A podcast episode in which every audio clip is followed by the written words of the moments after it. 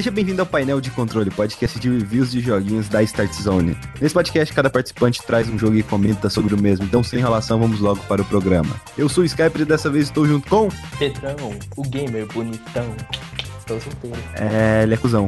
É, e antes de começar, eu só gostaria de avisar que nós temos um servidor do Discord que às vezes, às vezes, tipo, muito às vezes, uma vez por ano, alguém comenta alguma coisa lá. Mas a gente sempre visualiza e não responde. Mentira. É, eu também, eu sempre olho tudo que posta no Discord. Então, você que quer conversar com a gente, entra lá na porra do Discord. E é isso aí. Pedrão, o que, que você trouxe pra comentar aqui nessa bagaça que a gente chama de podcast? Então, eu trouxe hoje pra vocês Darksiders 2 Definitive Edition.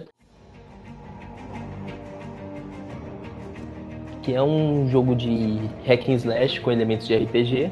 Para quem não sabe, ele é uma versão definitiva com gráficos melhorados, com todas as DLCs e com mais algumas coisinhas a mais, alguns ajustes, ajustes, em relação ao primeiro jogo. No caso aqui é o Definitive Edition, é meio que uma versão remasterizada do Darksiders 2.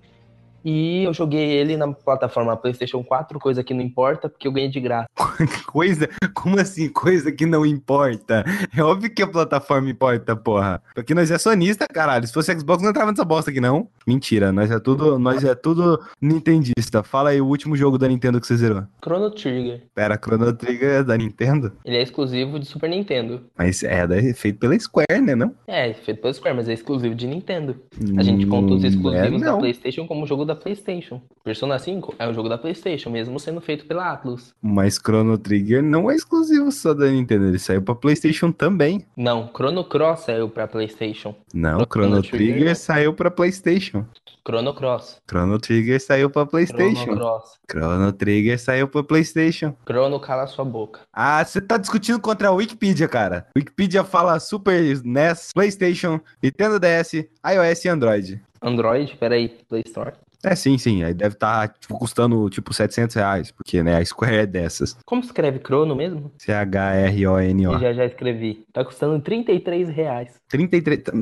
É, é, é emulador, não é? Não? Vai lá, é. baixa o emulador, pega a ROM. Em português. A gente não tá apoiando a pirataria, a gente só quer que você jogue o jogo em português. Exatamente, para o melhor entendimento e apreciação do jogo. É. Enfim, Darksiders, né? Definitive Edition. Exatamente. Estranhamente, uma curiosidade é que Darksiders 2 Definitive Edition, ele que é o segundo jogo da franquia, ele foi a primeira remasterização a lançar para o PlayStation 4. Sério? Sério. Ele lançou primeiro, aí por ele ter vendido bastante, a Nordic resolveu fazer remasterização do, do primeiro, que é o War Master, War Master Edition. o Armário Edition. O Armário Edition. Vem com roupinhas novas, sabe? Darksiders 2 tem uma história paralela ao primeiro jogo. Ou seja, o Darksiders. Chegou a jogar um? Sim, joguei, zerei.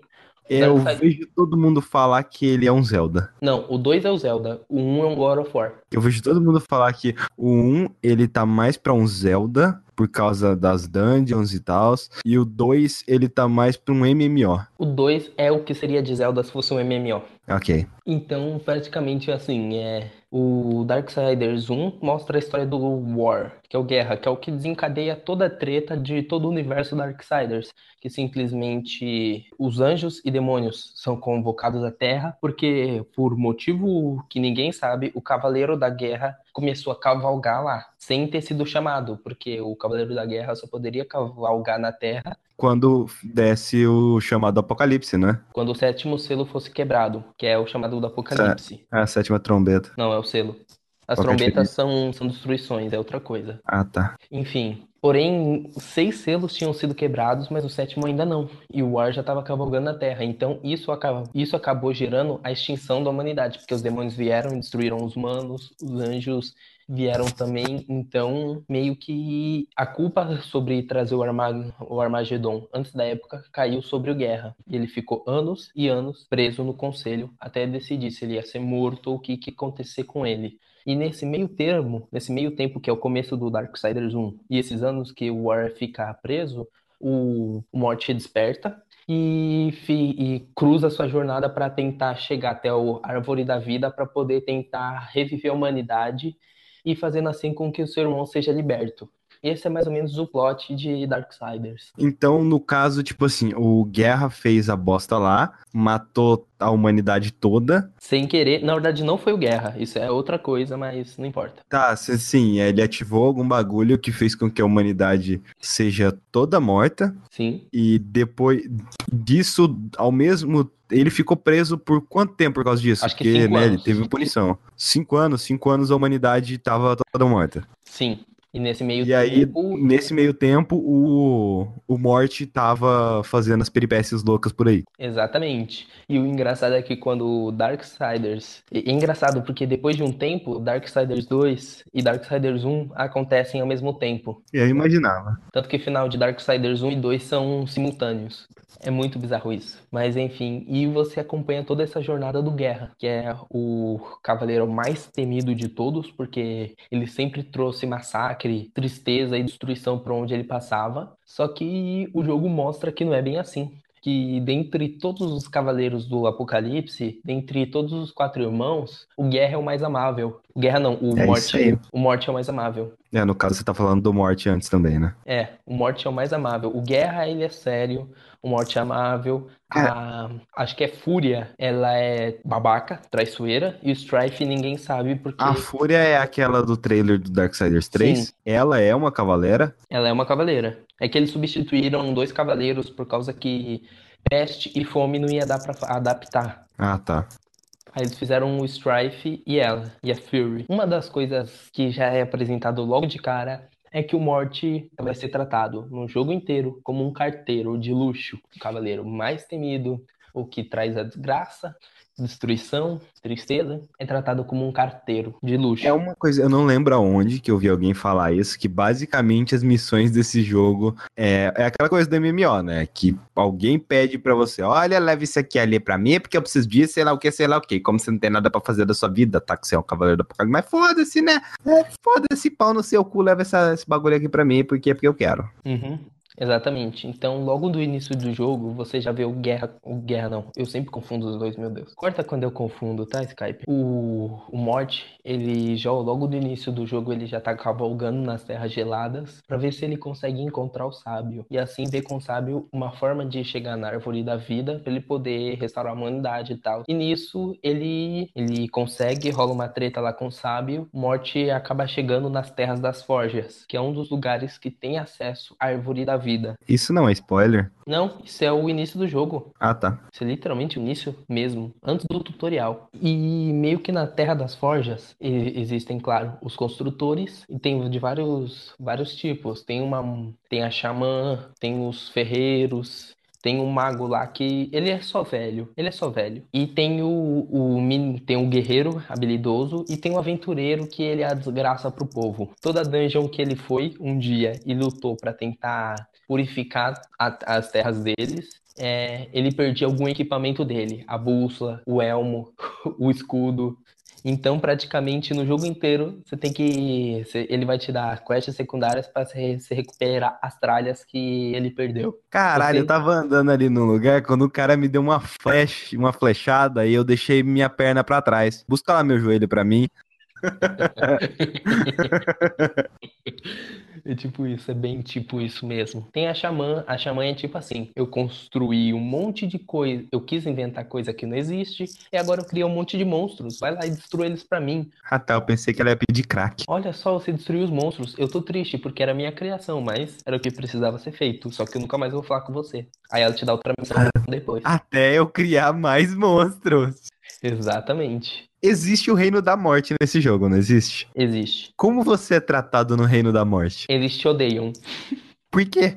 Porque você matou to- você que, que é o Cavaleiro da Morte. Lá é o reino dos mortos. Quem habita lá? Os mortos. Você é Cara, você, você- você devia ser o rei daquela porra. Hum, o rei dos mortos é um outro carinha lá. Tomar no cu, você é morte, velho. É morte. Não tem autoridade maior nessa porra desse planeta do que a porra da morte. Não, porque a morte não é a morte porque ele quis ou porque ele foi encarregado. Ele foi a morte por causa de, de diversos eventos, mas isso não importa É, agora. ele nasceu aí, alguém, alguém do hospital escreveu assim na ficha dele, isso aqui vai chamar morte. aí, aí ele pegou o posto encarregado, né? Que tristeza, cara. Mas, tipo assim, o jogo funciona como se você pegasse é, Zelda, Príncipe da Pérsia e qualquer MMO genérico socasse e tirasse os elementos online. E praticamente é um jogo muito interessante de se dizer até, porque esse jeito de MMO não online dá uma cara diferente para ele eu digo que Darksiders 2 chega a ser quase uma evolução nata de Prince of Persia. É o que Prince of Persia seria se ele tivesse continuado. Mas Prince of Persia não tem. Você tá falando de qual Prince of Persia? Aquele último que teve lá o reboot? Não, dos Prince of Persia classicões mesmo. De MS-DOS? Esse é o classicão, cara. Não, não, não, não. tô falando do classicões que eu falo, a saga da, das areias. Principalmente o Forgotten Sands, que é o último. Eu não sei, a gameplay de Darksiders 2 ela parece ser bem fraquinha. Os inimigos são esponja de dano? Não, ele depende da dificuldade que você joga. Eu tô jogando na dificuldade de Apocalipse, então. É porque MMO tem isso, né? De inimigo que você esponja de dano, tipo The Division, que você atira pra caralho num carinha e aí a vida dele vai baixando. Você atira na cabeça, não importa, só vai dando mais dano, sabe? Destiny também é assim. Não, lá tem os esquemas de MMO, obviamente, que armas com status de, de fogo, de dano crítico, elétrico, essas coisas, coisa normal de MMO, mas tipo assim, os inimigos eles são ferozes. Eles têm os ataques fracos, ataques fortes e o ataque carregado. Se você toma um ataque carregado, meu Deus, meu Deus, até o inimigo mais fraco pode tirar metade da sua vida. No início do jogo, obviamente. Então os inimigos não necessariamente são esponja de danos, mas a inteligência artificial deles também não é muito boa. É um meio termo. Vamos dizer assim que os inimigos são inteligentes pro nível MMO, mas são burros pro nível de hack and slash. Mas são burros pro nível de jogo normal, né? É, aí tipo, assim, o esquema do jogo vai ser praticamente esse. Alguém vai te dar uma missão, você vai numa masmorra, explora tudo, abre baú, consegue o mapa, é, faz puzzle, faz puzzle, faz puzzle, mata um chefão, é, ativa alguma coisa, volta no cara, o cara vai te contar algum segredo sobre a árvore da vida e vai te dar o próximo passo para você chegar até ela. E tipo assim, o jogo vai indo nessa vibe, o jogo inteiro. Dungeons, puzzle, completa a missão, o cara vai te revelar um novo segredo para você, um novo caminho para você poder continuar. E assim o jogo inteiro. Eu diria que o maior problema de Dark Darksiders, é, o 2 principalmente porque um tem bastante variação, um tem coisa de você poder voar no grifo, tem um monte de coisa da hora, mas o 2 ele é pouco variado. Existem um outro momento de gameplay diferente quando você pega uma, uma arma de anjo e fica atirando como se fosse uma metralhadora. Existem momentos pontuais assim que você que mudam um pouco a gameplay, mas é coisa muito pouca. Agora, o que muda a gameplay de verdade são os power-ups, porque ao longo do jogo, conforme você vai completando as morras, você vai ganhando os power-ups que ou servem para combate ou servem para resolver puzzles. E tipo, são as coisas que mudam demais a gameplay. Desde um bagulho que é simplesmente uma mão fantasma para você poder é, pegar ganchos, pegar coisa que tá longe, ou simplesmente puxar um inimigo para você, tipo a mão do, do Nero do Devil May Cry 4. Sei. Até um, um power-up que praticamente transforma Darksiders 2 em Portal 2. Oh, verdade, já ouvi falar disso aí. Ele tem tipo um bagulho de portais, né? Então, aí tem uma coisa que eu achei muito legal de fazer, que foi tipo assim. É, tem uma hora que tinha um inimigo que tava do, do outro lado, tipo, do mapa. Eu usei o espelho, não, o power-up do espelho nele, usei no espelho que estava perto de mim, usei a mão fantasma para poder pegar uma bomba. Daqui essa bomba no espelho e do espelho a bomba teletransportou para trás do carinha, explodiu ele e ele caiu no abismo. Eu, eu me senti o cara mais incrível do mundo fazendo isso. Você pode jogar esse power-up em qualquer lugar? Não, só nos espelhos. Ah, tá. É que literalmente a inteligência artificial do cara tinha bugado e ele tinha ficado parado em frente ao espelho. Cara, mas realmente faz. Por que, que outros jogos não utilizaram isso, né, velho? Dá para fazer tanta coisa. Porra, pensa num jogo que você consegue utilizar os portais e um combate ao mesmo tempo. Sim, isso seria genial. Se, seria bem da hora, sabe? Infelizmente, os portais de Darksiders simplesmente se limitam muito ao puzzle. É. Mas ainda assim não deixa de ser divertido, porque tem vezes sim, que sim. você mescla um trilhão de habilidades para poder passar de um trecho pequeno. E é nesses momentos que você fala: Caraca, mano, eu sou um gênio, porque você. Sou o melhor jogador desta porra. Ninguém, nem o cara que criou essa merda desse jogo, pensou que eu ia fazer isso. Exatamente. Mano, é muito legal, porque você mescla um monte de habilidade, um monte assim. Caraca, que incrível, meu. Olha só como eu passei desse jeito. E você vê que era uma coisa pré-programada, mas se sente tão incrível. Não, mas isso é de qualquer jogo, cara. Você chegou a ver aquela thread no Twitter de desenvolvedores falando sobre coisa que eles fazem para deixar os jogos, os, jo os jogos deles mais legais de jogar? Nunca vi, não. Tipo, o último tiro Da, inclusive, até o jogabilidade chegou a fazer um podcast sobre essa thread. O último tiro da sua arma em alguns jogos de tiro, dá mais dano. para você ter aquela sensação de caralho, velho, eu matei no último tiro. Ou, tipo, o primeiro tiro você vai acertar, sabe? Não importa é, o quão errado, mais ou menos, você mire, assim. Obviamente, você mira, virar, o inimigo tá na direita, você mirar pra esquerda, você não vai acertar ele. Mas, tipo, você coloca no rumo, a bala vai acertar, sabe? Pra mesmo aquela pessoa que tem a mira ruim, é, o próprio jogo já dá todo esse, esse auxílio aí pra ela, sabe? Aí a pessoa fica, caraca, né, velho? Eu tô conseguindo jogar até bem esse jogo.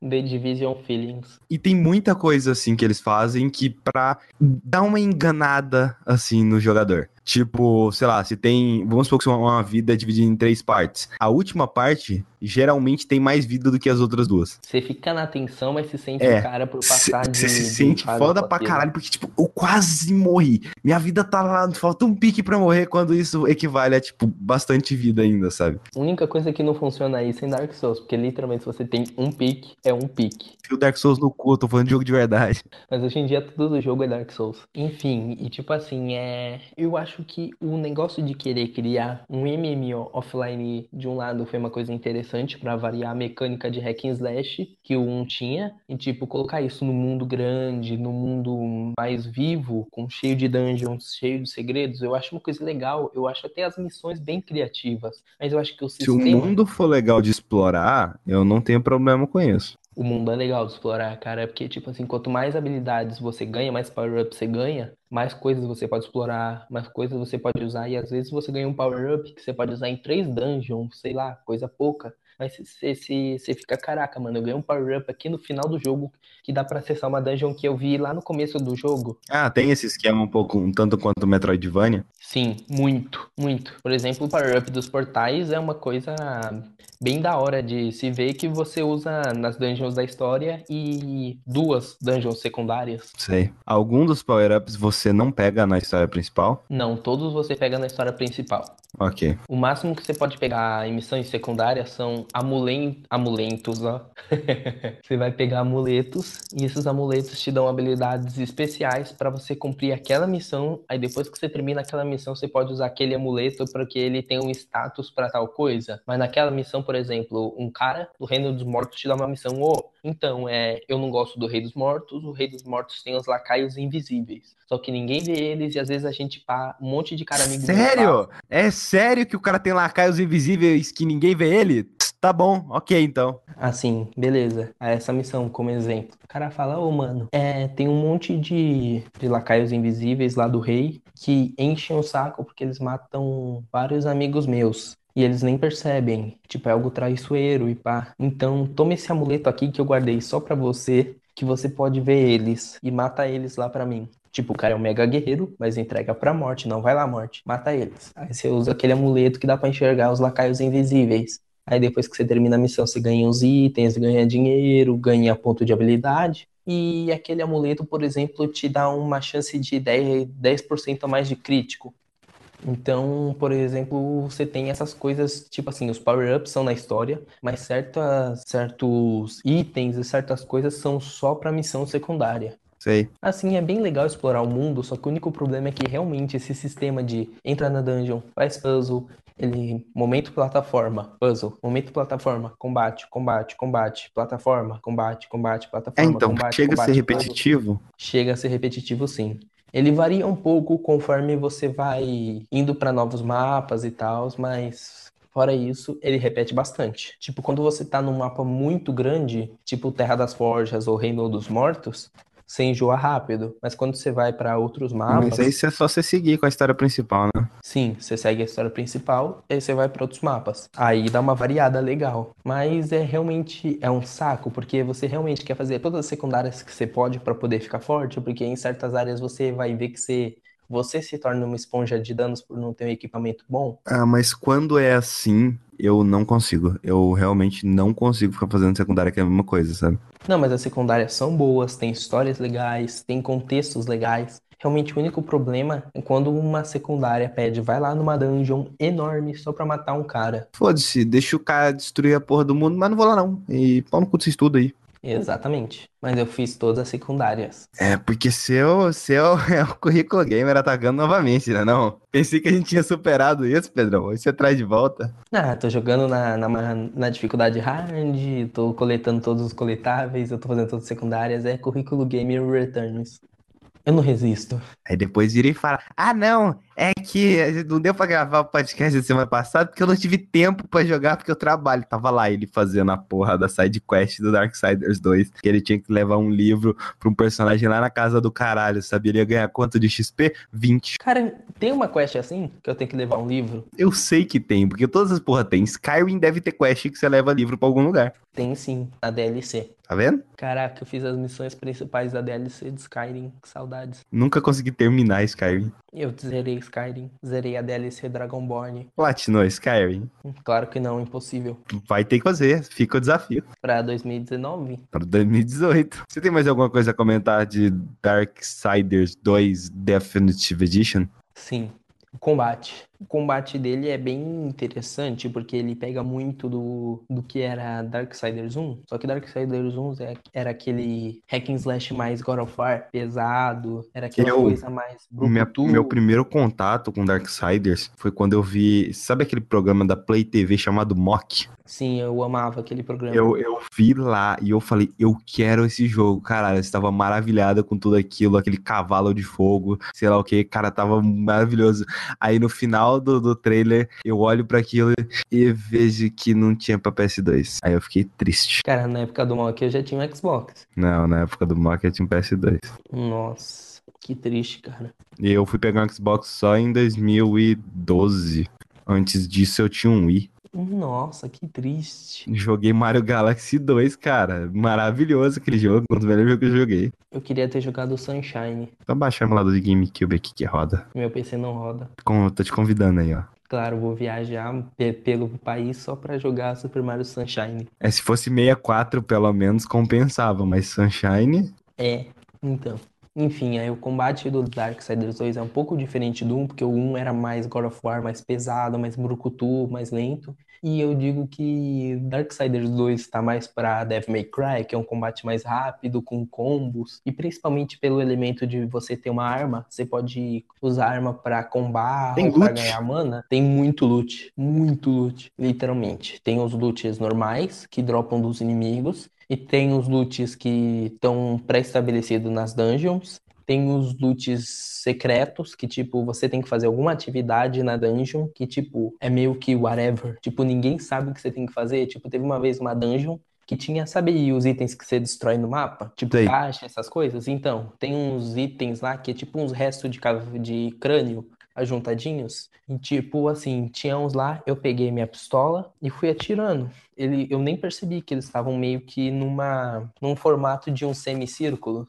Aí eu atirei em todos eles. Aí do nada do chão, é, o chão, tipo, aparece um símbolo e um, e um baú com formato de, de crânio de demônio aparece e eu ganhei uma armadura de anjo da morte. Anjo da morte. Isso é muito estranho. Mas é o. Tem essa armadura, tem armadura de, de, de feiticeiro, tem várias armaduras lá. Então tem esses tipos de loot, tipo loot secretos, loot que dropa dos inimigos e loot que tá pré-estabelecido nas, nos baús é, do, dos mapas. Também uma coisa que é bom de ressaltar é o plataforma dele, que é genial. Eu lembrei muito de Prince of Persia jogando ele, porque tem toda aquela coisa de você é, andar pela parede, de você usar tipo uns pedaços de madeira para aumentar o seu tempo correndo pela parede, de usar um gancho para você de usar tipo alguma coisa para você pegar tipo num gancho e ir pulando pelo cenário assim longe.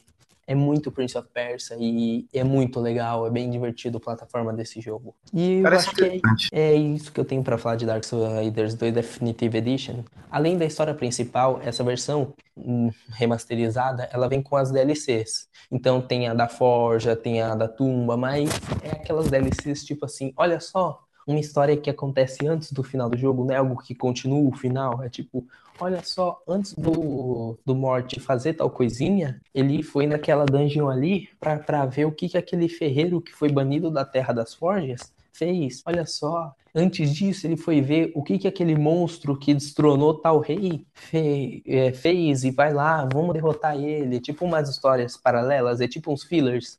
Sei. Então, isso são as DLCs. Elas dão itens bons, dão sets maneiros, mas nada muito além disso. Mas Duas enfia DL no cu essa porra de DLC aí que, que parece meio bosta. Não, duas DLCs elas realmente são fillers, mas uma contribui pra explicar a história principal e a história dos Nephilims, que é uma que você consegue após zerar o jogo.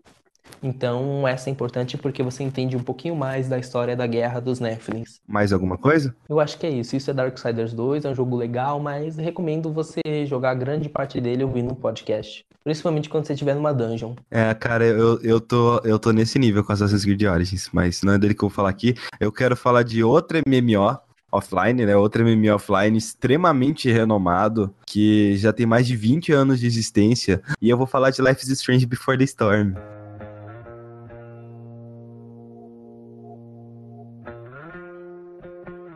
Então tem mais, cara. Tem mais de 2 milhões. Quantos anos tem a humanidade? Porque Ah, Life is não. The Storm é tipo um MMO da vida real. A humanidade a gente consegue datar certinho, mas a Terra que é complicado de datar certinho, sabe? Então, porque Life is Strange é tipo assim, um MMO, É porque, MMO da vida é, é real. porque você não entende. É porque Life is Strange é antes da tempestade. É antes da primeira tempestade existente no planeta Terra. Tá, mas saindo da zoeira. É, Life is Strange Before the Storm, ele é um prequel, né, de Life is Strange, que ele é feito por uma outra desenvolvedora, que é a Deck9, antiga Idle Minds. Essa Idle Minds, ela desenvolveu a collection de Ratchet Clank para PS3, é, Ratchet Deadlocked, no caso a versão de PS3 de Ratchet Deadlocked, eu joguei, cheguei a jogar a versão de PS2, e os outros jogos aí que eu nunca ouvi falar. Ninguém acreditava que essa porra ia ser minimamente aceitável, porque, ah, não é a, a Dontnod desenvolvendo, a Dontnod tá lá fazendo Vampire, é outra empresa, e vai pegar os personagens, não vai ter a dubladora original da porra do, da personagem que tem lá no Life Strange, sei lá o quê. Era realmente um projeto desacreditado, tanto pela desenvolvedora em si, também tem o fato de que não ia utilizar a viagem no tempo. É, realmente, cara, ninguém acha que isso aqui ia dar certo, sabe? Pedrão, você chegou a jogar o Life is Strange? O original sim, o Before the Storm não. O original você chegou a jogar? Sim, é maravilhoso, é lindo. Não jogue Before the Storm antes de jogar o primeiro Life is Strange. É porque aqui já exi- o jogo meio que já exige, exige que você tenha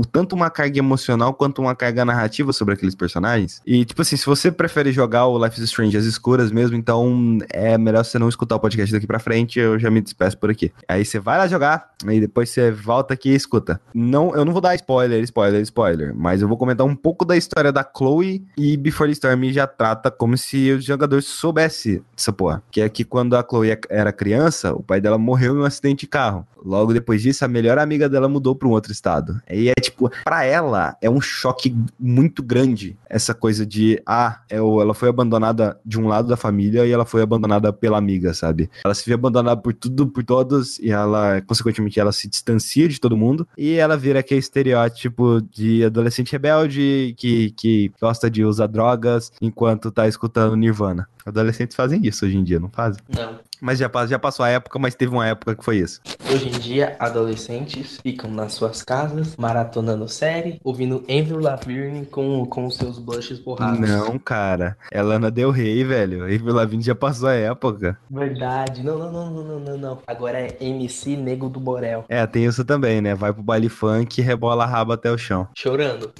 Chorando, porque o boy tá pegando uma outra pessoa do lado, sabe? Em Life is Strange tem todo um mistério de uma garota que ela tá desaparecida. Pensei, ufa, eu achei que você ia falar em Life is Strange tem todo o esquema do baile funk.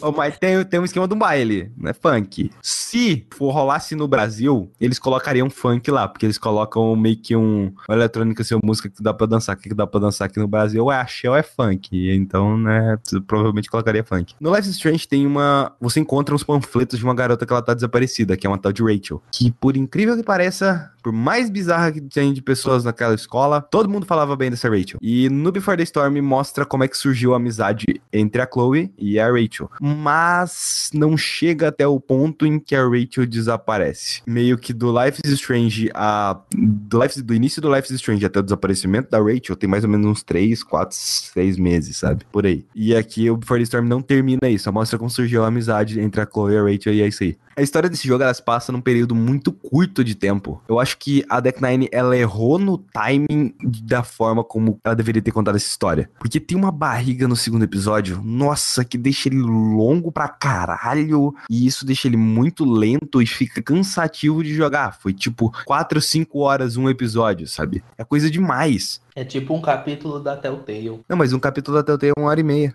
Só o do Batman, que o do Batman foi o mais longo. O do The Walking Dead é uma hora e meia. Não, sim, mas tipo, por exemplo, é dividido em episódios. Por exemplo. Não, sim, mas o Before the Storm ele também é dividido em episódios. No caso aqui eu tô falando que o episódio 2, né, ele demorou 5 horas pra terminar o episódio 2. Caraca. Entendeu? Os episódios da Telltale são meia hora e o capítulo é. Não, tipo, os episódios de Life is Strange era, era 3 horas, sabe? Os da Telltale é mais ou menos uma hora e meia por aí, uma hora e dez. Às vezes menos que isso, eu porque eu gosto de explorar tudo. O primeiro episódio ele é legal para introduzir toda essa história. O segundo episódio ele é bacana também, mas tem uma barriga ali muito chata que deixa ele muito lento. E o terceiro episódio eu não gostei porque o problema principal desse episódio podia ser resolvido com pessoas conversando. É tipo aquela situação do Marta lá no Batman vs Superman. Podia ser resolvido com pessoas conversando. Aí eles decidiram criar todo um drama em cima da situação, uma coisa que nem precisava. Todos esses problemas do episódio 3, eles quebraram muito a minha imersão. Diferente do primeiro Life is Strange, Life, o primeiro ele me fez sentir dentro daquele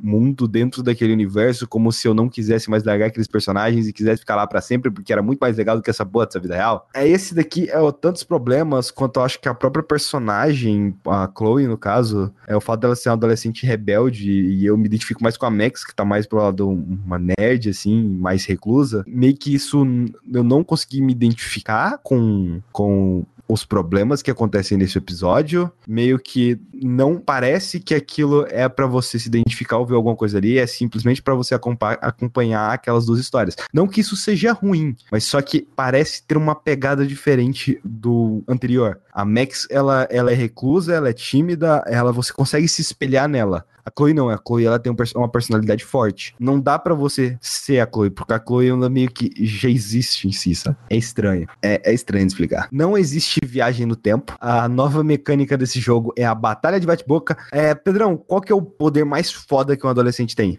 Treta o poder de ser chato pra caralho. E basicamente é isso que é a batalha de bate-boca, que é você vai conversar com outro adulto, você vai você entra numa discussão, você usa o que adulto fala, que o que a pessoa fala para jogar de volta contra ele e fazer toda essa reviravolta. As fotos foram substituídas por pichações, né? No caso a Chloe não tem uma câmera, ela tem uma caneta que ela vai pichando tudo por aí. E o diário da Chloe tem uma diferença do diário da Max. O diário da Chloe não é um diário. Depois que a Max foi embora, é, elas começaram a trocar cartas, né, trocar mensagens assim, e a Max passou a.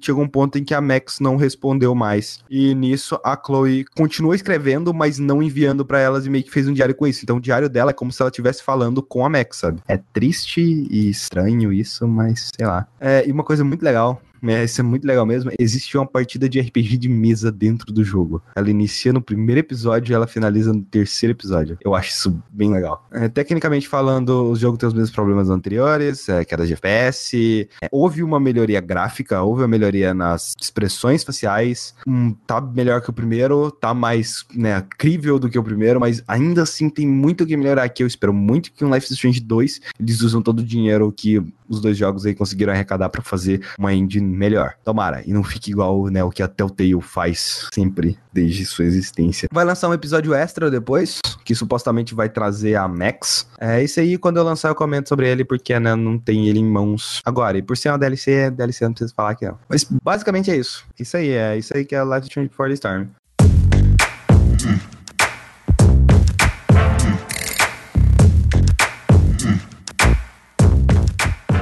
Então, Pedrão, onde é que as pessoas podem te encontrar na internet? As pessoas podem me encontrar no Twitter, arroba famigeradopgm, onde eu normalmente posto screenshots dos jogos que eu tô jogando, então dá para ter uma prévia do que eu posso trazer pro podcast. Às vezes eu posto alguma coisinha e às vezes eu converso com a galera do Nautilus, então provavelmente meu feed vai estar tá, tipo, olha só, eu tô jogando esse jogo, olha só isso aqui, olha só, Nautilus é top. Basicamente isso. E o meu Twitter é arroba Skyper67, Skyper com dois P's.